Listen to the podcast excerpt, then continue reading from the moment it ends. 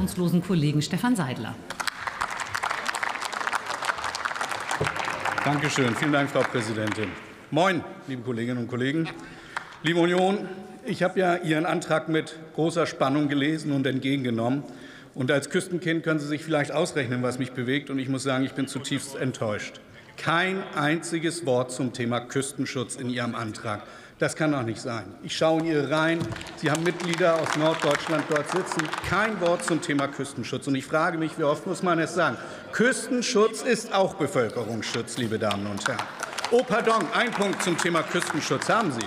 Sie wollen den Schutzstatus des Wolfes dort einschränken, wo er für Weidetiere an der Küste erforderlich ist. Ich sage Ihnen, wenn das die einzige Maßnahme ist, dann rufe ich meinen Leuten zu Hause schon zu, an der Westküste, auf den Inseln, an den Halligen und auch an der Ostküste, füllt schon mal mehr Sandsäcke. Man hat uns hier mal wieder nicht auf dem Schirm. Und wissen Sie, zum einen ärgert mich es, dass dieses Thema immer und immer wieder fehlt.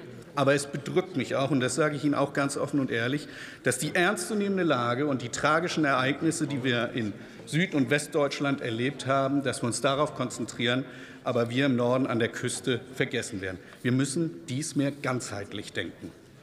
Und wir wissen, mit dem Temperaturanstieg und Extremwetterlage werden wir ab jetzt häufiger Hochwasser haben. In 80 Jahren wird es jährlich 110 Hochwasser an der Ostküste geben und 30 an der Westküste. Greenpeace war vor kurzem in Flensburg unterwegs und hat mit Kreide bei mir vor der Haustür aufgezeichnet, wo das Wasser künftig steht.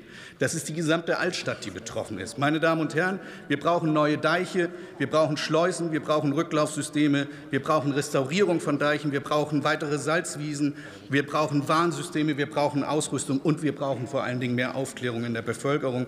Ich fordere Sie auf, nehmen Sie den Küstenschutz künftig mehr ernst, auch wenn es um Bevölkerungsschutz geht. Vielen Dank.